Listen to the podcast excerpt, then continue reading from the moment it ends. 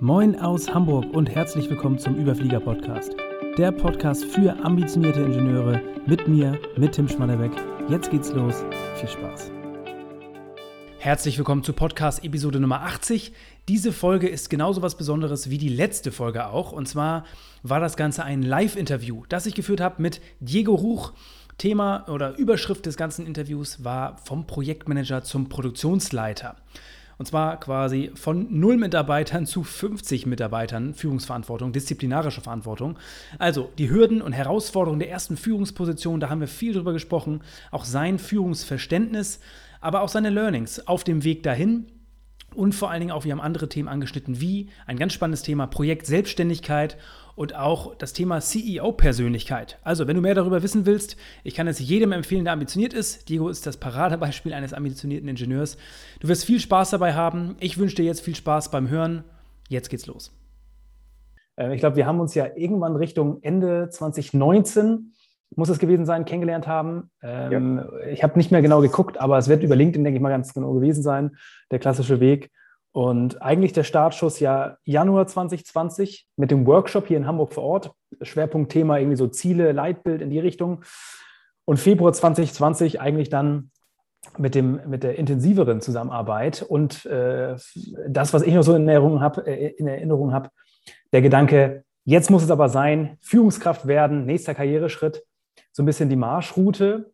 Ähm, ja, Diego, ich sag mal, herzlich willkommen. Magst du uns vielleicht da mal in diese Zeit zurück oder da mit, reinnehmen. Was war so deine berufliche Reise bis dahin und was waren die Dinge, die dich damals beschäftigt haben? Erstmal danke, dass ich hier sein darf. Ähm, die Zusammenarbeit mit dir macht immer wieder Spaß. Und wir haben gemeinsam ja schon recht viel, recht viel erreicht. Von daher, ja, lass uns starten. Ähm, Januar 2020 war wirklich, wie du schon gesagt hast, der, das hat den Stein so ein bisschen ins Rollen gebracht, mit dem, gerade auch mit diesem angesprochenen Workshop, wo es um Ziele ging. Und da mhm. hast du mich angetriggert, wirklich nochmal langfristig nachzudenken, was will ich eigentlich, wo will ich hin? Natürlich mhm. hatte ich bis dato immer irgendwelche Ziele. Und das waren immer irgendwelche Ziele. Und in dem Workshop haben wir es wirklich geschafft, da einen klaren Rahmen hinzukriegen und auch so ein bisschen dieses mal über den Tellerrand hinausschauen und wirklich in das Bullshit-Spiel zu gehen. Ich weiß nicht, ob du dich noch daran erinnern kannst. Ja, ja, ja. wirklich mal so weit in den, in den Raum, in, den, in die Zeit rein zu träumen, was wirklich möglich ist und alle Hürden fallen zu lassen.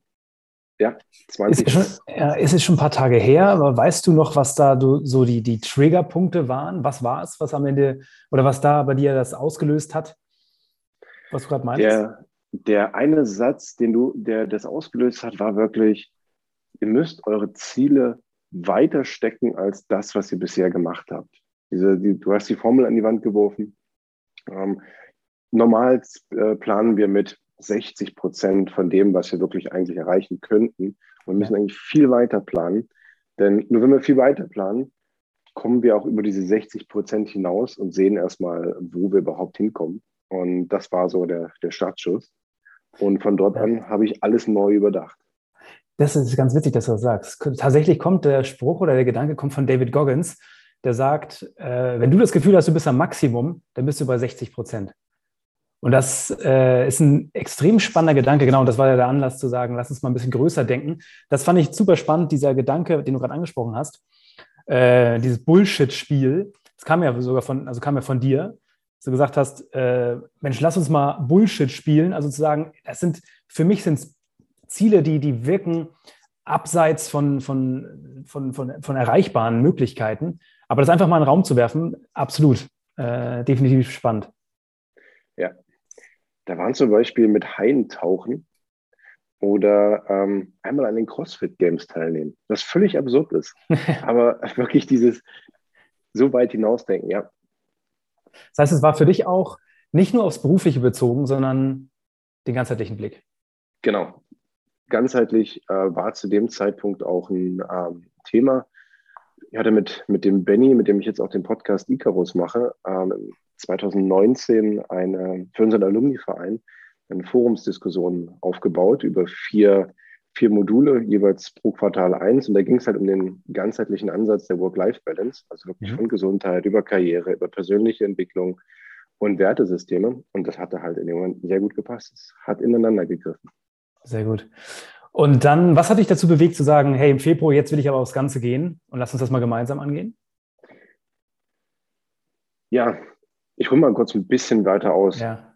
Wo, als wir uns kennengelernt haben, war ich bereits knapp acht Jahre Projektmanager mit mhm. diversen Zertifizierungen, habe auch in verschiedenen Branchen von Automotive, Medizintechnik ähm, Projekte geleitet in der Forschung und Entwicklung, Organisationsprojekte und war mit dem Ganzen auch echt zufrieden. Und im Januar hatte mein äh, damaliger Chef mir dann verkündet, er war, also er war äh, bei uns im Unternehmen Direktor fürs Projektmanagement im Operations-Bereich und hat halt verkündet, er wechselt die Position und seine Position ist dann frei. Mhm. Und da habe ich dann mal groß geplant, groß gedacht, wohl wissend, dass das ähm, nur zum geringen Teil wirklich funktionieren könnte. Aber ich habe mich auf die Stelle beworben und da sind wir beide ja dann auch äh, zusammengekommen. Du hast mir nochmal so andere Sichtweisen aufgezeigt.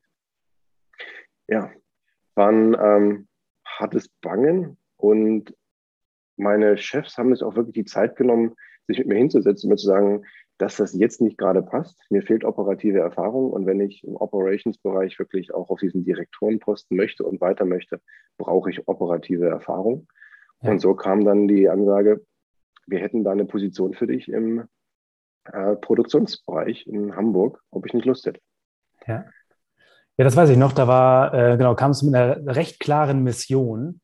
Ich weiß, diese Rolle ist unfassbar ambitioniert, aber ich, äh, ich greife es mal an. Ich gehe das mal an, das Thema. Dann sind ja, ähm, ich sag mal, von dem Zeitpunkt, äh, ich nenne es mal, oder sag mal Februar, wo wir dann gestartet sind, bis zu dem Einstieg in die richtige Produktionsleiterrolle, sind ja noch ein paar Monate vergangen. Und dazwischen ist ja auch eine ganze Menge passiert. Was ist so für dich hängen geblieben? Was waren so besondere Ereignisse, Momente, auch unter anderem Challenges, hast du ja auch einige gemacht, was ist da im rückblickend, was ist rückblickend hängen geblieben? Vier Bausteine, die du mir beigebracht hast, sind hängen geblieben. Ähm, das ist Sichtbarkeit, Arbeitsweise, persönliche Entwicklung und Ziele. Die vier zusammen haben mich quasi vom reinen, nennen wir es mal, rumwuseln, vom Tun mhm.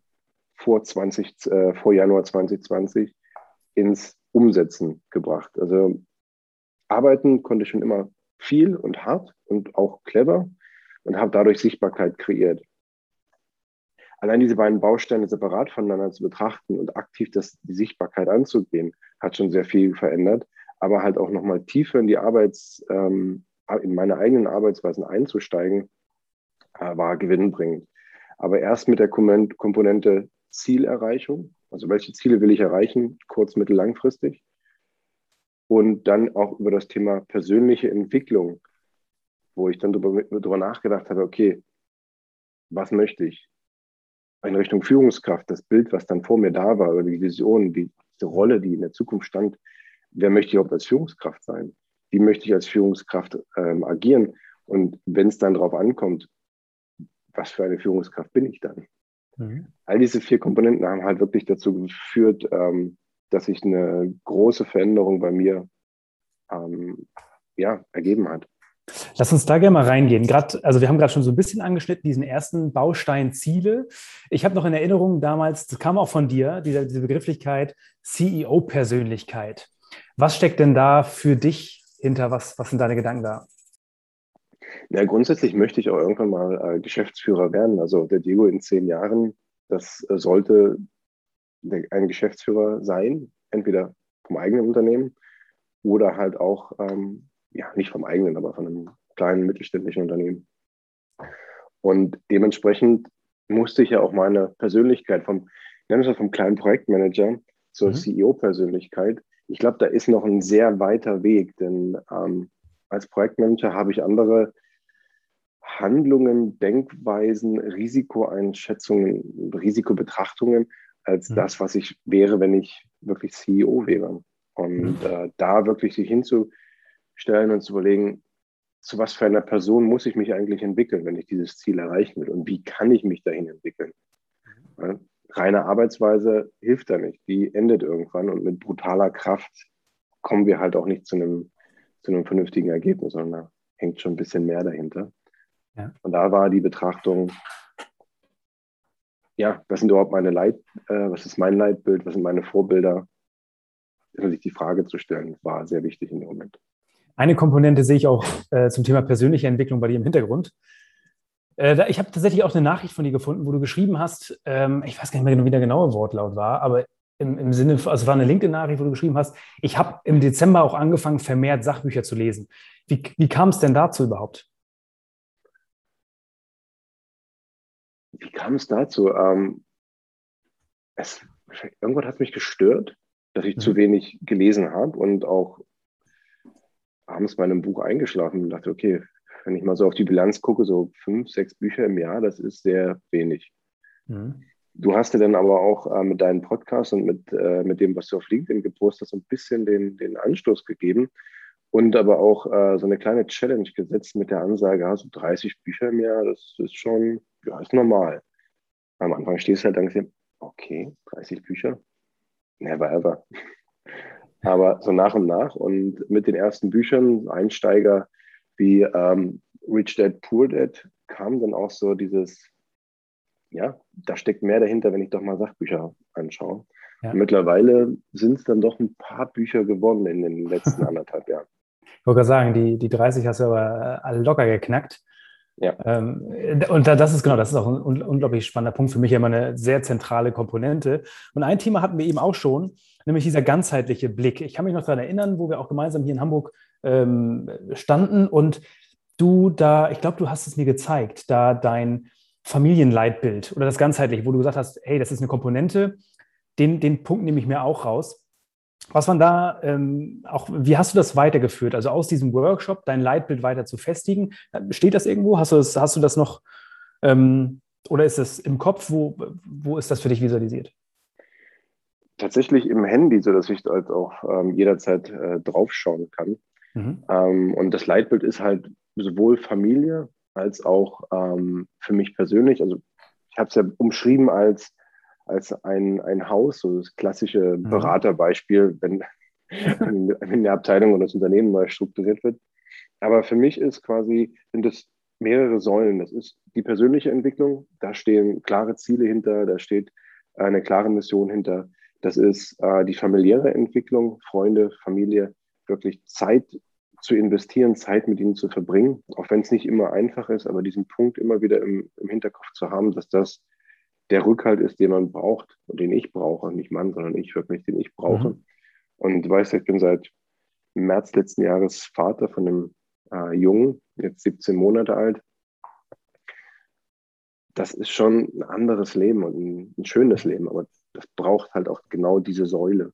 Ja. ja dann geht es halt auch über Finanzen, über die berufliche Entwicklung, aber auch, du hast es angesprochen, das Thema Selbstständigkeit. Wir haben ja beide auch mal gesagt, okay, lass uns mal ein Projekt aufmachen Mhm. Projekt Selbstständigkeit. Weil in dieser Zielbetrachtung war natürlich die berufliche Karriere eine wichtige Komponente. Aber nichtsdestotrotz stand halt auch immer wieder dieser, dieser Gedanke im Hinterkopf, was wäre, wenn ich mein eigenes Unternehmen hätte? Mhm. Wie könnte ich überhaupt ein eigenes Unternehmen aufbauen? Was brauche ich dazu? Und was für ein Produkt verkaufe ich denn eigentlich? Und allein nur mit diesem Projekt drüber nachzudenken und dann auch diesen Schritt zu gehen, okay, wo liegt denn meine Stärke? Ich bin Projektmanager, ich kann Projekte managen, ich bin ein sehr strukturierter Mensch. Ich habe über diverse Zertifizierungen enorm viel Wissen angeeignet, das ich auch im Projekt umgesetzt habe. Und da war das Projekt dann auf einmal, äh, das Produkt auf einmal sichtbar. Und mit diesem Ansatz des Minimal Viable Products sagen, hey, ich gehe doch erstmal auf Leute zu und nutze da erstmal das, was ich habe, hat mir schon sehr weitergeholfen. Aber wie es ja so ist in solch einem Projekt, ist es ja nicht nur, ich habe ein Produkt und dann kauft mir das halt auch jeder ab, ja. sondern ich muss Kundenakquise betreiben. Oh, wie mache ich Kundenakquise neben dem, neben dem Beruf? Und äh, LinkedIn bietet ja da die Möglichkeit, ähm, sehr gut auf, auf ähm, Menschen zuzugehen, auch auf Zielgruppen zuzugehen. Also die Definition, wer ist denn überhaupt meine Zielgruppe? Martin hieß er. Mein, mhm. mein, mein, mein, mein, mein, bester Kunde wie finde ich meinen Martin? Und das war ja über LinkedIn auch nochmal ein sehr interessanter, interessanter Ansatz, die richtigen Profile zu finden, die Leute anzusprechen, aber auch nicht plump anzusprechen. Jeder kennt das. Du kriegst auf LinkedIn eine Nachricht, äh, eine Benachrichtigung von irgendjemandem, der dir was verkaufen möchte und allein schon beim bei der Freundschaftsanfrage, heißt das Freundschaftsanfrage? Beim Vernetzen. Vernetzen, ja. Beim Vernetzen, ja. Steht schon ein ellenlanger Text und du denkst dir, ja, aber ich brauche das jetzt gerade nicht. Ja. Woher willst du denn wissen, dass ich das gerade brauche? Und über den Ansatz zu gehen, wirklich erstmal die menschliche Komponente, jemanden kennenlernen, Vertrauen aufbauen, herausfinden, was jetzt gerade bei der Person wirklich der Schmerz ist. Und bei mir waren es halt junge Projektmanager.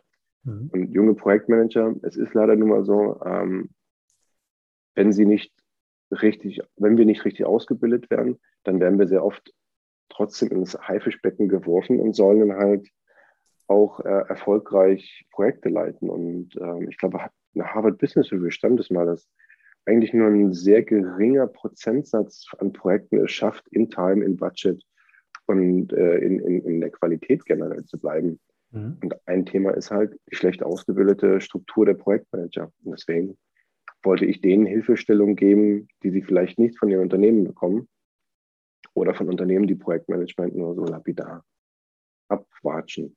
Ja, unglaublich spannend. Also da sind wir schon mittendrin, da können wir, also da, ich glaube, da kann man Ewigkeiten drüber sprechen. Ähm, bevor wir uns da äh, richtig vertiefen in das Thema Selbstständigkeit, total spannender Gedanke auch, was du gerade, was du gerade beschrieben hast. Genau so ist es nämlich auch in der Realität. Oftmals höre ich die Frage, also gerade weil dieses Thema Leitbild so unglaublich wenig greifbar ist.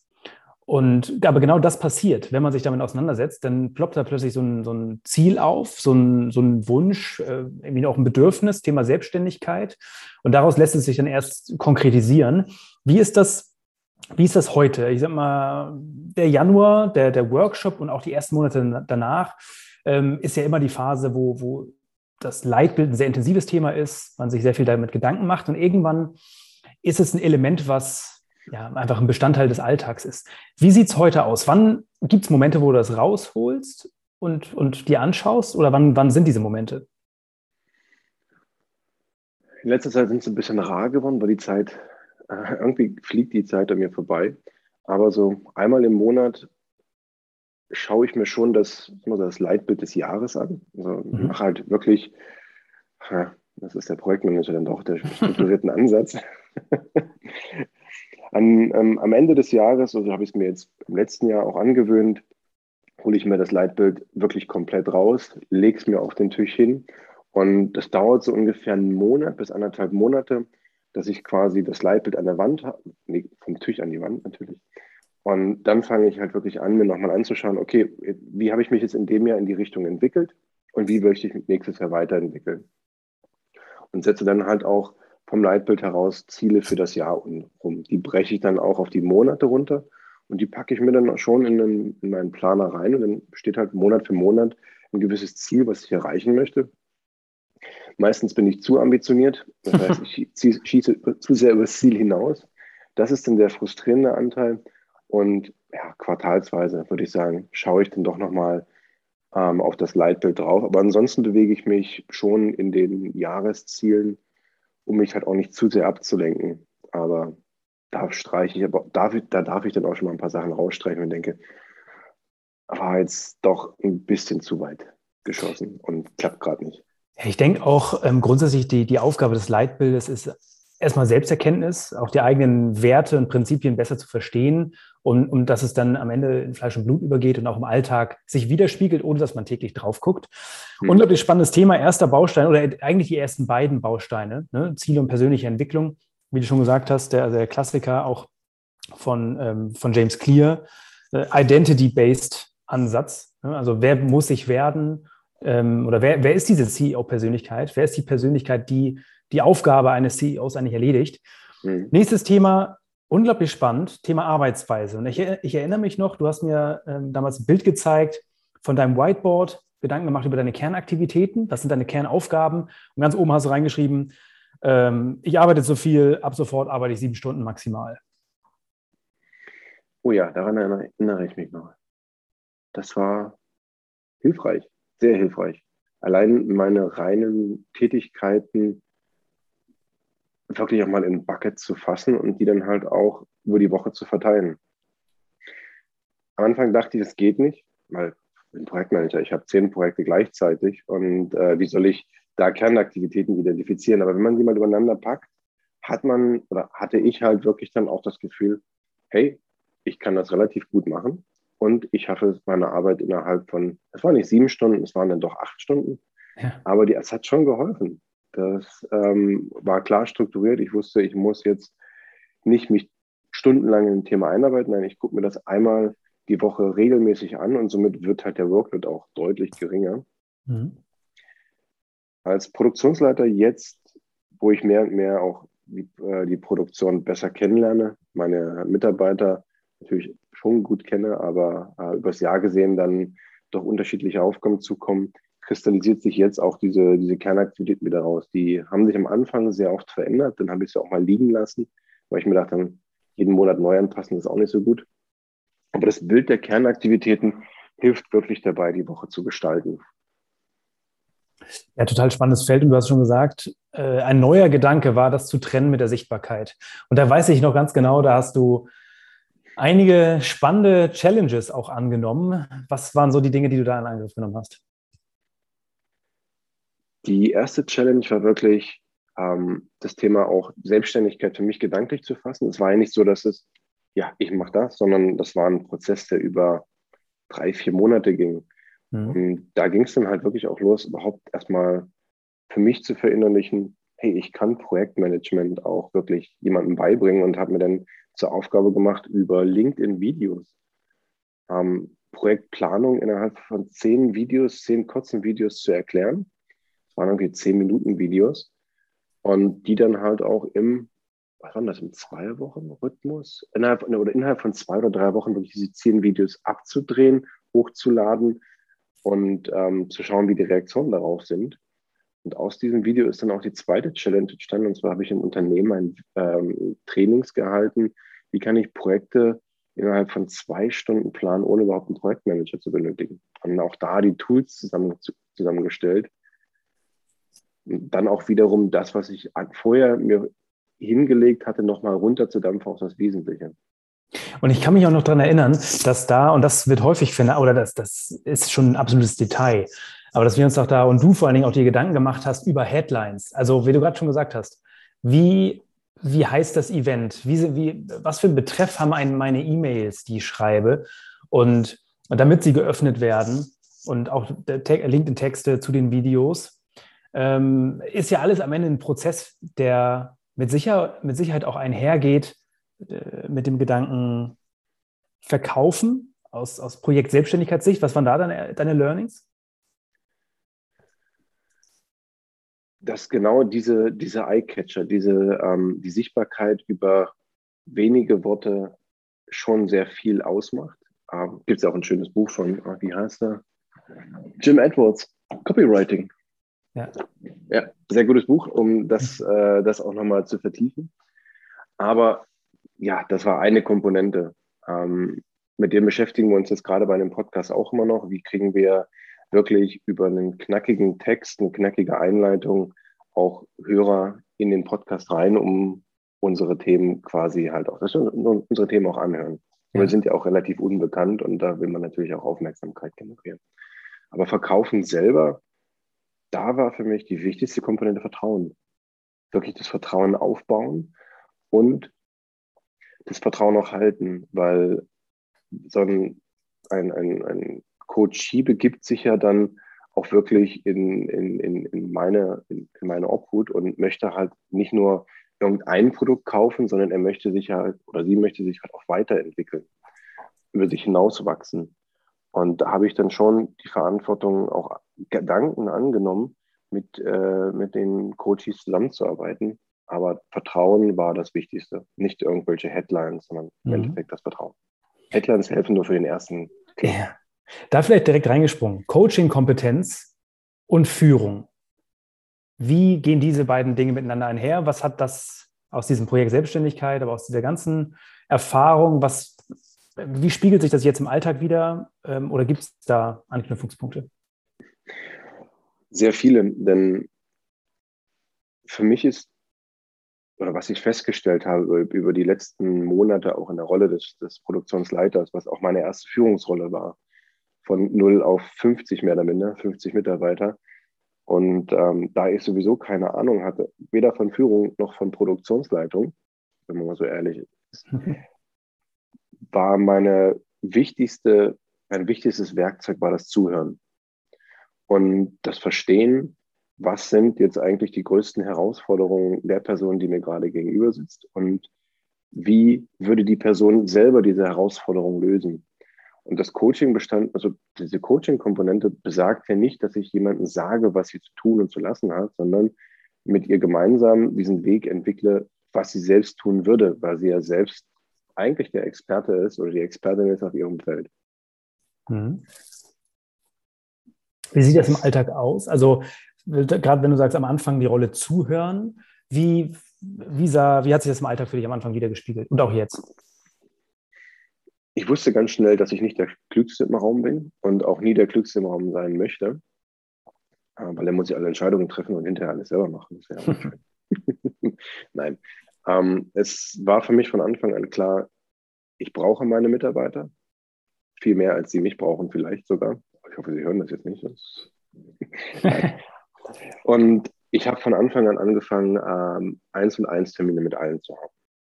Ich versuche zwei, jetzt auch immer noch zweiwöchentlich mit jedem meiner Direct Reports ein ähm, eins und eins zu haben, um nicht nur reine Projektthemen, arbeitsbezogene Themen zu besprechen, sondern auch zu verstehen, welche Herausforderungen haben Sie gerade und wie können wir diese Herausforderungen gemeinsam angehen. Eine meiner Aufgaben als Führungskraft ist es ja, meinen Mitarbeitern die Steine aus dem Weg zu legen und nicht die Steine vor die Füße zu werfen. Und ähm, das habe ich mir beibehalten. Mittlerweile, ich bin als Produktionsleiter verantwortlich für zwei Produktionsbereiche, habe da in jedem Produktionsbereich einen Teamleiter. Und äh, zu diesen Produktionsbereichen gehören natürlich auch Betriebsingenieure und Handwerker und Techniker. Ähm, habe da auch nochmal zwei Abteilungsleiter für die Elektriker und Mechaniker sowie Prozessingenieure und äh, Trainees, ähm, IT-Spezialisten und auch Studenten. Eigentlich relativ viele. Ich glaube, es sind, ja, es sind neun Direct Reports. Ich glaube, es war, ich weiß, es sind neun Direct Reports. Und die Zeit nehme ich mir, mit ihnen zu reden.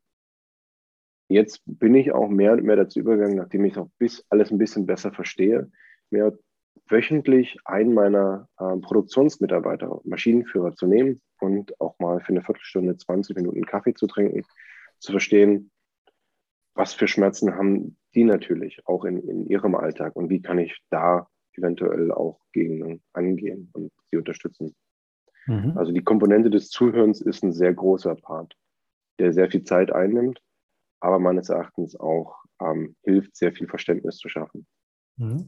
Jetzt höre ich immer wieder, und es gibt ganz viele, ähm, auch unter anderem sehr ambitionierte Ingenieure, die genau davor stehen, vor ihrer ersten Führungsrolle. Mir reizt es ungemein, dieser Gedanke, äh, Verantwortung zu übernehmen und äh, mir ein tolles Team auch aufzubauen.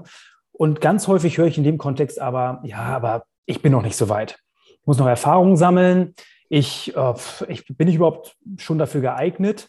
Rückblickend jetzt die Monate, die du in der Rolle bist und diesen, ich sag mal, auch den Sprung ins kalte Wasser, den du gemacht, gemacht hast. Was würdest du diesen Leuten sagen oder was geht dir durch den Kopf, wenn du, wenn du das hörst? Springt einfach. Wir sind nie bereit für das, was, äh, was vor uns liegt. Es gibt immer irgendwelche Kleinigkeiten, die mir, ähm, die mir aufstoßen, wo ich denke, ich weiß, wie würde ich jetzt da und darauf reagieren. Egal, was man sich im Kopf ausmalt, das kommt sowieso anders. Und von daher, warum nicht springen und die Herausforderung annehmen? Und da dann aber auch so ehrlich mit sich selbst zu sein, ähm, nicht so ehrlich mit sich selbst sein, aber wirklich zu reflektieren, täglich zu reflektieren, okay, war das jetzt richtig, was ich gesagt habe? War das jetzt richtig, was ich, ähm, was ich da aufgebaut habe? Und ähm, dann auch ehrlich zu sein, Fehler einzugestehen und wiederum alles anzupassen. Also nicht täglich alles über den Haufen zu werfen, aber wenn man sich nicht bereit fühlt, trotzdem den Weg zu gehen, die Erfahrung zu machen und dann auch zu reflektieren und anzupassen. Mhm. Jetzt habe ich, höre ich da zwei Dinge raus, also zwei zentrale Kompetenzen. Einmal das Thema reflektieren, also offen auch bleiben fürs Lernen, Fehler eingestehen und zuhören. Ja. Was fällt dir noch ein? Was sind noch Kompetenzen, die man mitbringen sollte oder die einen den Weg erleichtern, den Einstieg?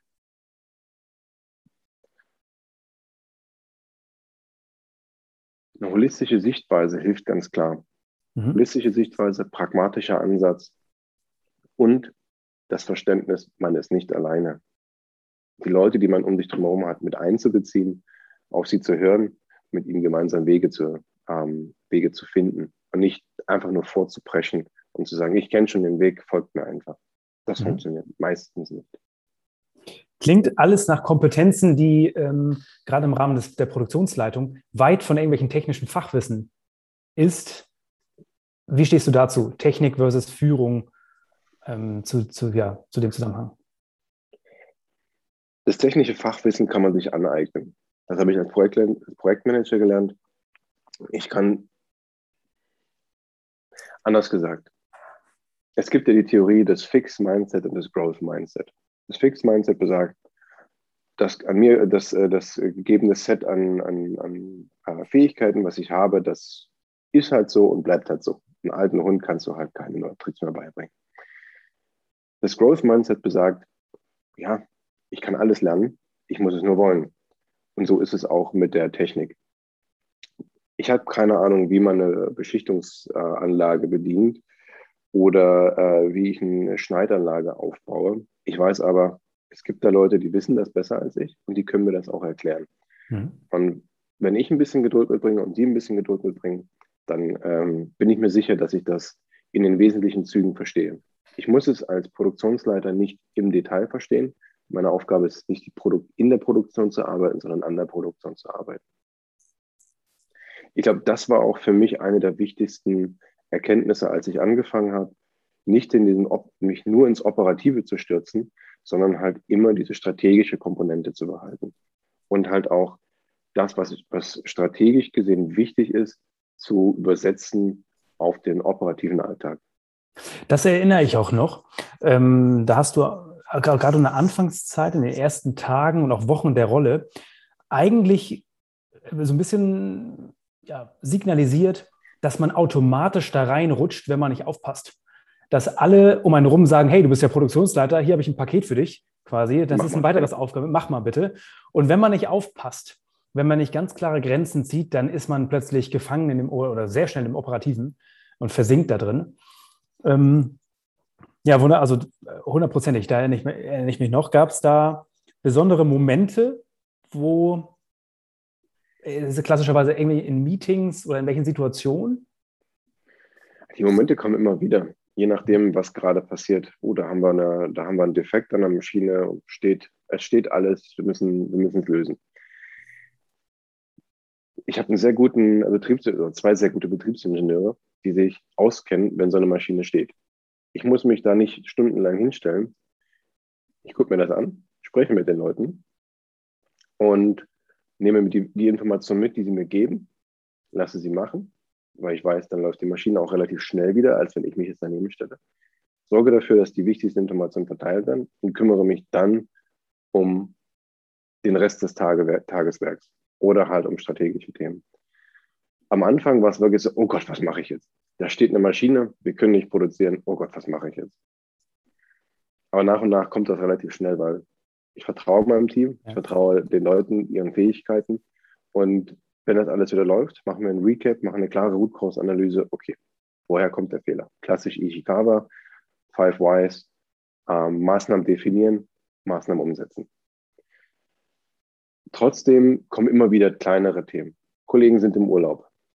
Kannst du mal schnell das? Kannst du mal schnell jenes? Oder Corona. Corona ist keine schöne, war keine schöne Zeit, ist keine schöne Zeit. Wir haben auch viele Leute in, in die Quarantäne verloren, an die Quarantäne verloren. Dann steht halt schnell mal so ein Produktionsbetrieb für mehrere Tage. Aber in dem Moment hilft es halt auch nicht rumzujammern, sondern dann auch den, den, brutalen Fakten ins Gesicht zu sehen und sagen, okay, es ist, geht jetzt einfach nicht. Wir müssen es akzeptieren, das und das sind die Wege, das sind die Lösungen, die können wir gehen oder nicht. Und ich glaube, aus diesem Operativen bricht man aus, wenn man es auf eine nächsthöhere Ebene wieder hebt und sich selbst auf eine nächsthöhere Ebene hebt. Mhm. Das lässt sich mit einer Distanz relativ einfach sagen. Es ist schwierig, in der Woche immer wieder diese klare Grenze zu ziehen, weil durch die neue Meetingkultur, die neue Arbeitsweise, die wir seit gut anderthalb Jahren alle haben, ist es einfacher, Termine einzustellen und den Kalender eines mhm. einer Person voll zu knallen. Ja. Als Produktionsleiter muss ich aber auch auf dem Shopfloor sein, möchte ich auch auf dem Shopfloor sein. Das limitiert natürlich die Zeit für solche Themen und da wirklich zu differenzieren, welches Meeting ist wichtig, welches Thema kann ich nach hinten schieben und ähm, welche Aktion lasse ich bewusst hinten runterfallen. Das ist, ist trotzdem immer noch eine tägliche und wöchentliche Herausforderung. Ja. Was würdest du jetzt gerade sagen, sind deine Kernaktivitäten? Meine Kernaktivitäten. Ganz klar ähm, die Entwicklung der Produktion im Auge zu behalten, also das tägliche, tägliche Geschäft. Da auch ein Auge auf die ähm, wöchentlichen und monatlichen Probleme zu werfen und äh, mit meinem Team gemeinsame Schritte festzulegen, wie wir das angehen aber auch, und das ist für mich wichtig, denn ich habe mir am Anfang des Jahres gesagt, ich habe eine klare Strategie, die ich erreichen will, nämlich ich möchte ähm, die richtigen Personen auf den richtigen Plätzen haben. Das aber auch unter dem Aspekt, was wir aus dem Trillion-Dollar-Coach kennen, nämlich Entwicklung muss im Rahmen der Firma und im Rahmen der Mitarbeiterziele ähm, stehen und da gemeinsam diesen Weg zu gehen und halt auch die Leute, mein, mein Team dahingehend auch aufzubauen. Das ist halt eine Kernaktivität, diese individuellen ähm, Entwicklungsschritte mit jedem abzustimmen, umzusetzen und dafür zu sorgen, dass sie halt passieren. Sichtbarkeit zu schaffen nach, ähm, äh, in die Belegschaft, aber auch in, die, in, die, äh, in das Upper Management, an dem, was wir tun. Ähm, und ja, dann Kleinkram, ja. die also noch anfällt. Das wären jetzt mal so diese drei großen Buckets. Ja. Ja, wo, wo du es gerade ansprichst, Thema Trillion-Dollar-Coach, auch da an der Stelle, also unfassbar gutes Buch zu einer Führungsphilosophie, ne? Servant Leadership, das, was ja. da so grundlegend dahinter steckt. Ähm, das weiß ich ja, was du erzählt hast, dass, dich, dass, dass dir jetzt auch viel bedeutet hat, das Buch oder viel gegeben hat. Es geht mir ähnlich. Eine absolute Buchempfehlung. Was gibt es noch für Bücher in dem Rahmen, die dir am Anfang da geholfen haben? Was haben wir noch? Ähm, Greg McCune, Essentialismus, mhm. ein Klassiker, wenn es darum geht, sich wirklich selbst äh, neu, selbst neu zu definieren und mal äh, zu schauen, bin ich eigentlich ein Essentialist oder ein Nicht-Essentialist? Das zweite Buch, Effortless, fand ich dann doch noch ein bisschen besser, wenn man das erste schon verinnerlicht hat. Ach, da gibt es viele. Momentan bin ich, bleibe ich immer noch vom äh, Good to Great hängen. Mhm. Jim Collins, ähm, ein Klassiker, der halt einfach nicht aus der Mode kommt. Ja, da gibt es viele, da gibt's viele Themen. Ähm, ja. ja, definitiv. Da können wir jetzt wahrscheinlich auch äh, abschweifen, in die Tiefe gehen. Ich habe noch eine äh, ganz zentral, ein ganz zentrales Thema, eine ganz zentrale Frage auch zu der mh, mm, zu dem Überthema vom Pro Projektmanager zum Produktionsleiter. Und zwar, wir hatten ja eben den Gedanken, hey, es gibt vielleicht bei dem einen oder anderen Barrieren, überhaupt in diese Rolle reinzuspringen oder zu sagen, hey, ich bin bereit, ich habe ich hab da Lust drauf und ich springe ins kalte Wasser. Das ist das eine. Das andere ist, die Möglichkeit zu bekommen, das auch äh, wahrzunehmen. Und das ist für viele ja besonders schwer, die sagen, ich möchte gerne Führungskraft werden, aber mir gibt keiner das Vertrauen. Was würdest du da sagen, auch rückblickend auf deine Schritte, die du unternommen hast? Was waren da die Erfolgsfaktoren?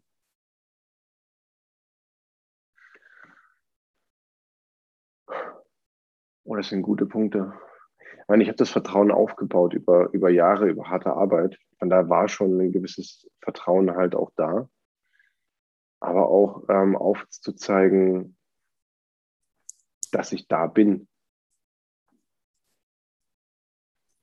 Ja, wenn ich mir so vorstelle, ich mich wieder zurückversetze vor, Januar 2020, ähm, damit ich überhaupt gesehen werde und für so eine Rolle in, in Frage komme, muss ich genau meinen Hut nehmen und ihn zum richtigen Moment auch in den Ring werfen.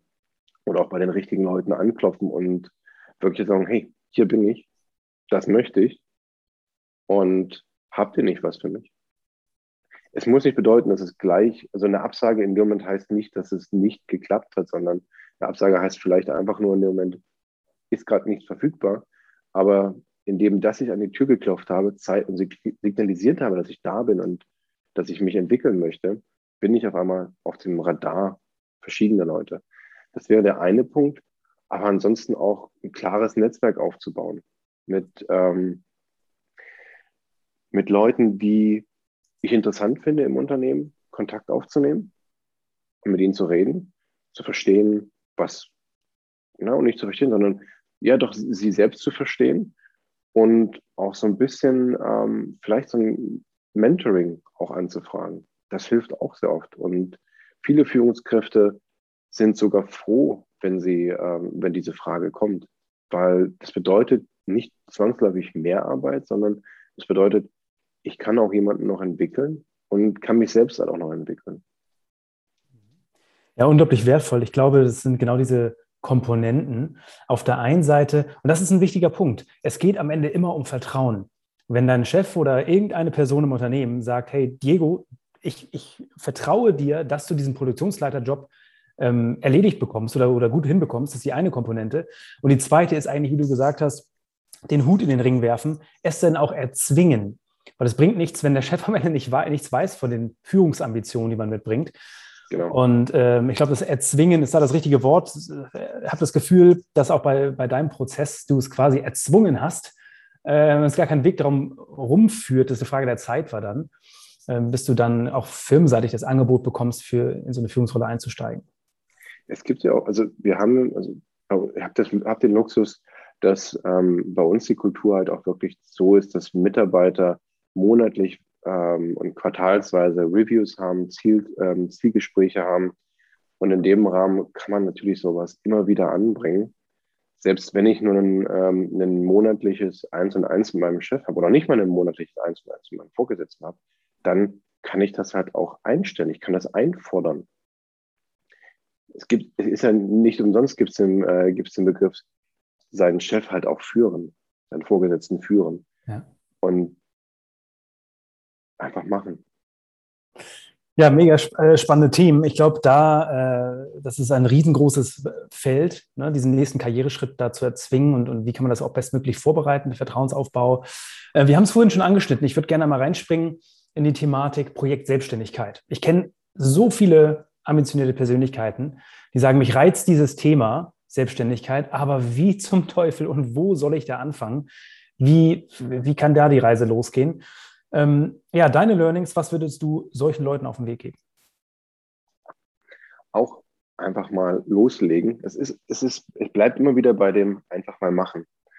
Ähm, den ersten Schritt begehen, ähm, anfangen und nicht erst versuchen, die 100% fertige Lösung auszuarbeiten, weil entlang des Weges wird sich das sowieso ändern. Und ähm, zwei wichtige Komponenten sind verkaufen können und ein Produkt erschaffen können.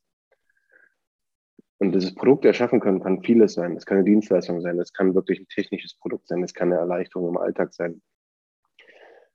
Wer das kann, hat schon mal einen guten Vorteil, der sollte sich nur noch ums Verkaufen kümmern. Auf der anderen Seite würde ich sagen, ist das Verkaufen eine sehr wichtige Komponente, um selbstständig zu werden oder um ein Projekt Selbstständigkeit anzugehen.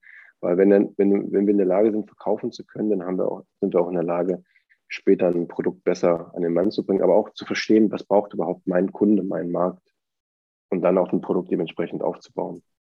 Was gab es in dem Kontext für Erfolgsmomente für dich persönlich?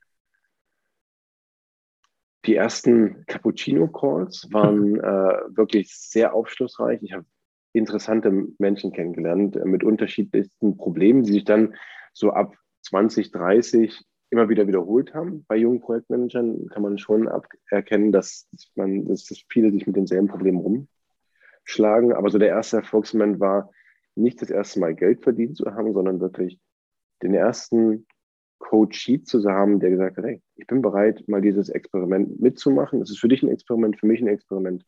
Lass uns den Weg gehen. Ja, das ist, ähm, das ist definitiv meistens gar nicht, genau, das ist gar nicht der Moment, wo dann wirklich Geld fließt, sondern dass jemand, weil am Ende ist das auch Verkaufen. Verkaufen ist nicht nur, dass jemand am Ende Geld bezahlt, sondern dass jemand von einer Idee überzeugt ist und glaubt, dass das genau das Richtige ist. Und so einfach das klingt, jeder Start in die Selbstständigkeit beginnt irgendwo mit einer Hypothese, ne, wie du es gesagt mhm. hast, eine, eine Produktgedanken. Und meistens dauert es fünf Minuten, diese Hypothese irgendwo aufzuschreiben, aufzustellen. Und dann geht es los. Und wie du auch vorhin gesagt hast, wer ist eigentlich, wer sind eigentlich die Personen, die diese, diese Hypothese, also diese, dieses Produkt irgendwie gebrauchen können? Und Hypothese testen heißt unter anderem bei LinkedIn einfach mal mit Leuten ins Gespräch kommen. Telefonieren, Cappuccino-Calls, wie du es genannt hast. Und dann zeigt sich, gibt es da Bedarf, gibt es keinen Bedarf und der Rest ergibt sich von selbst. Und klingt so einfach, man kann es unglaublich kompliziert machen. Ähm, tatsächlich ist das der Kern und alles weitere ist irgendwie on top. Und dann heißt es nur noch Iteration drehen. Ja, genau. Und wir sind auch bei unserem Projekt, äh, dem Podcast-Projekt, sind wir genau auch so vorgegangen.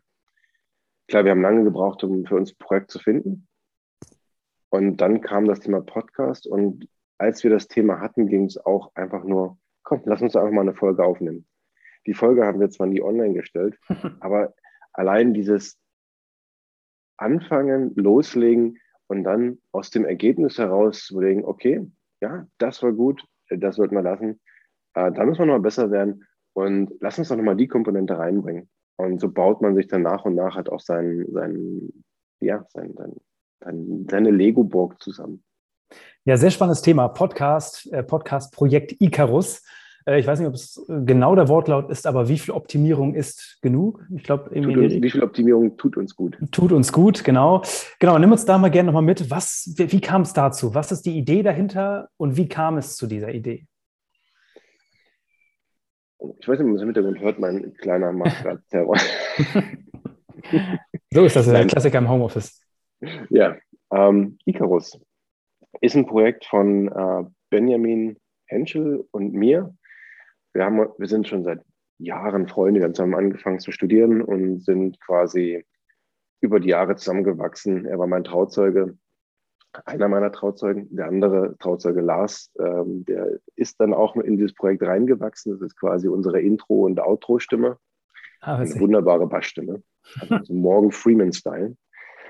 Ah, nein, das Projekt ist mit Benny und mir entstanden. Wir hatten, wir haben lange nichts mit zusammen gemacht gehabt und sind dann Ende des letzten Jahres so gemerkt, wir lassen wieder ein Projekt finden und sind dann verschiedenste Ideen durchgegangen und sind dann bei dem hängen geblieben, was wir sowieso schon die ganze Zeit machen, telefonieren.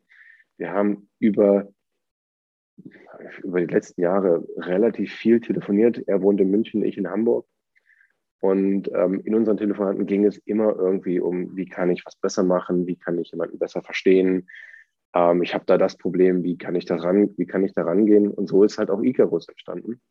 Dass wir dann irgendwann gesagt haben, okay, wir beschäftigen uns sehr viel mit Optimierung. Dann lass uns doch da auch ein Produkt draus machen, was wir für uns als Podcast erstellen. Und so ist es dann halt auch gekommen, dass, dass der Podcast für uns ein Tool ist, um anderen zu helfen, über sich selbst hinauszuwachsen. Quasi, wir bieten neue Sichtweisen, aber auf der anderen Seite bieten wir auch Wege an oder zeigen Wege auf äh, für uns selbst und für andere, die jeder gleich umsetzen kann. Also dieses klassische Prinzip von äh, Mikrosteps. Das heißt, mhm. wir, wir geben wirklich in dem Podcast auch Handlungswege mit an die Hand, wo ich sagen kann, morgen setze ich genau das um und gucke mal, was dabei rauskommt. Mhm. Also wir nehmen auch die ja. Hürden weg. Gib mal so einen kleinen Einblick, was ist so die Themenvielfalt? Und wenn ich jetzt da mal reinschaue, was erwartet mich bisher da? Was folgt auch noch? Ja, wir haben Schlafoptimierung, die Weltmeisterschaft im Ausschlafen. Mhm. Äh, sehr interessanter Ansatz. Wir beide schlafen, äh, also jeder schläft gern. Und ähm, das Schlaf zu optimieren war schon so ein kurioses Thema. Deswegen dachten wir uns, das wird äh, genau die, erste, die ersten zwei Folgen. Wir haben die ähm, Optimierung im Vertrauensaufbau. Das ist, äh, was kann man von Hochstaplern lernen und wie man Freunde gewinnt. Auch äh, sehr interessantes Thema. Ähm, geht wirklich darum, was ist überhaupt notwendig, um Vertrauen aufzubauen und Vertrauen zu schaffen. Getting Things Done und Have Things to Do ist so eine Hommage an äh, den vollen Rucksack des Lebens, der immer wieder voll wird, auch äh, erzwungenermaßen. Und wie gehe ich mit dieser Fülle an, an, an Problemen, an Themen um und wie kann ich die ja, mit einem gewissen Flow-Gedanken schön und leicht auch erledigen. Weil Themen haben wir immer zu erledigen und es ist doch schön, wenn man die mit einer, einem gewissen Lächeln und einem gewissen Gefühl an Stolz auch umsetzen kann. Ja. Ja, ähm, was haben wir noch? Optimierung in Auszeiten. Also wie kann ich meine Auszeiten verbessern? Dass mhm. ich Entspannung verbessern. Anti-Optimierung steht auch noch auf unserer Liste. Man sollte sich auch mal die Gegenseite anschauen. Was dagegen spricht, oder? Ja, genau, was dagegen spricht. Als wir das Thema aufgemacht haben, gab es so viele Stimmen. Hey, Optimierung ist doch echt scheiße. Das ist ja. doch ein Performance-Kram. Jeder will hier nur schneller, besser, höher, weiter. Mhm. Aber im Grunde genommen, wenn man sich Optimierung anschaut, ist es nicht nur Performance, sondern ich kann Optimierung auch im hedonistischen Gedanken anwenden. Wie kann ich mehr Lust, mehr Freude, mehr Spaß am Leben haben? Und genau mhm. das gucken wir uns halt ran und auch diese unterschiedlichen Sichtweisen auf das Thema Optimierung. Und darum auch Icarus. Icarus kennt man ja so hoch ja. an die Sonne und dann fällt man runter. Und wir wollen genau diesen Mittelweg finden. Nicht äh, am Boden sitzen bleiben, auf der Couch sitzen bleiben, aber auch nicht die Flügel verbrennen, sondern einen Weg finden, wie man sich selbst optimieren kann und wachsen kann. Sehr cool, sehr cooles Konzept, sehr coole Gedanken dahinter und die Themen vor allen Dingen klingen richtig spannend. Also für jeden, der hier gerade dabei ist oder der später auch zuhört, äh, auf jeden Fall mal reinhören. Das klingt äh, hochspannend, habe ich auch schon reingehört, also sehr empfehlenswert. Ähm, was sind denn ganz allgemein, allgemein gesprochen deine nächsten Schritte? Klar, Podcast-Projekt das eine, ähm, aber wenn du mal aus der Vogelperspektive raus, rauf guckst, was sind so die Themen deiner nächsten Monate? Ich arbeite gerade an, ähm, daran, in meiner Rolle als Produktionsleiter an der, an der Herausforderung, wie kann ich das, was ich jetzt gerade umgesetzt habe und auch noch umsetzen werde, langfristig ähm, in meinem Team, in der Organisation etablieren. Das ist so das, die größte Herausforderung, mit der ich mich gerade beschäftige. Weil es geht ja nicht nur darum, Leute auszutauschen und dann war es das, sondern wie kann ich die Gedanken, die ich reinbringe in mein Team, so weit festigen und so weit ähm, in eine neue Handlungsweise überführen, dass die mich halt auch überdauert. Mhm. Das ist so die Herausforderung der nächsten Monate, auch ich würde sagen, der nächsten ein, zwei Jahre wirklich, um mein Team da, soweit es geht, zu unterstützen, dass sie ähm, auch ohne, nicht, äh, auch ohne mich klingt es falsch, dass das halt wirklich da ist. Ansonsten privat, ich würde gerne noch ein Buch schreiben. Und ich weiß, dass Benny auch gerne ein Buch schreiben würde. Von daher gehe ich davon aus, dass wir das Projekt gemeinsam auch angehen werden. Und da die CrossFit-Boxen wieder offen haben, würde ich mal sagen, sollte ich mal das Ziel angehen, bei den CrossFit Games mitzumachen. Das wäre ne, ein guter Ansatz. Äh, sehr gut, da weiß ich ja, dass du sportlich auch ähm, richtig, richtig ambitioniert bist. Ähm, super, auch da super spannendes Thema. Also da freue ich mich drauf, auf alle dich bei den CrossFit Games zu sehen. Du hast vorhin es schon leicht angedeutet. Diego in zehn Jahren, was geht dir da durch den Kopf? Was sind so Themen, die dir da einfallen? Ein Leben in Kalifornien am Strand. Das heißt, ich stehe morgens auf, mache die Küchentür auf oder das Küchenfenster auf und äh, trinke meine Tasse Kaffee, während ich auf den Ozean schaue. Das wäre Diego in zehn Jahren. Oder wahlweise vor einem, einem Bergpanorama. Aber auch diese, ähm, der CEO-Gedanke ist da ganz stark. Mhm wie gesagt, entweder von der eigenen Firma oder von einem kleinen mittelständischen Unternehmen. Sehr gut. Das ist so. Sehr spannend. Vielleicht auch da nochmal kurz rückblickend auf die, auf die gesamte Reise, auf die gemeinsame Reise auch. Was würdest du sagen, hat dir am meisten auch an unserer gemeinsamen Zusammenarbeit geholfen?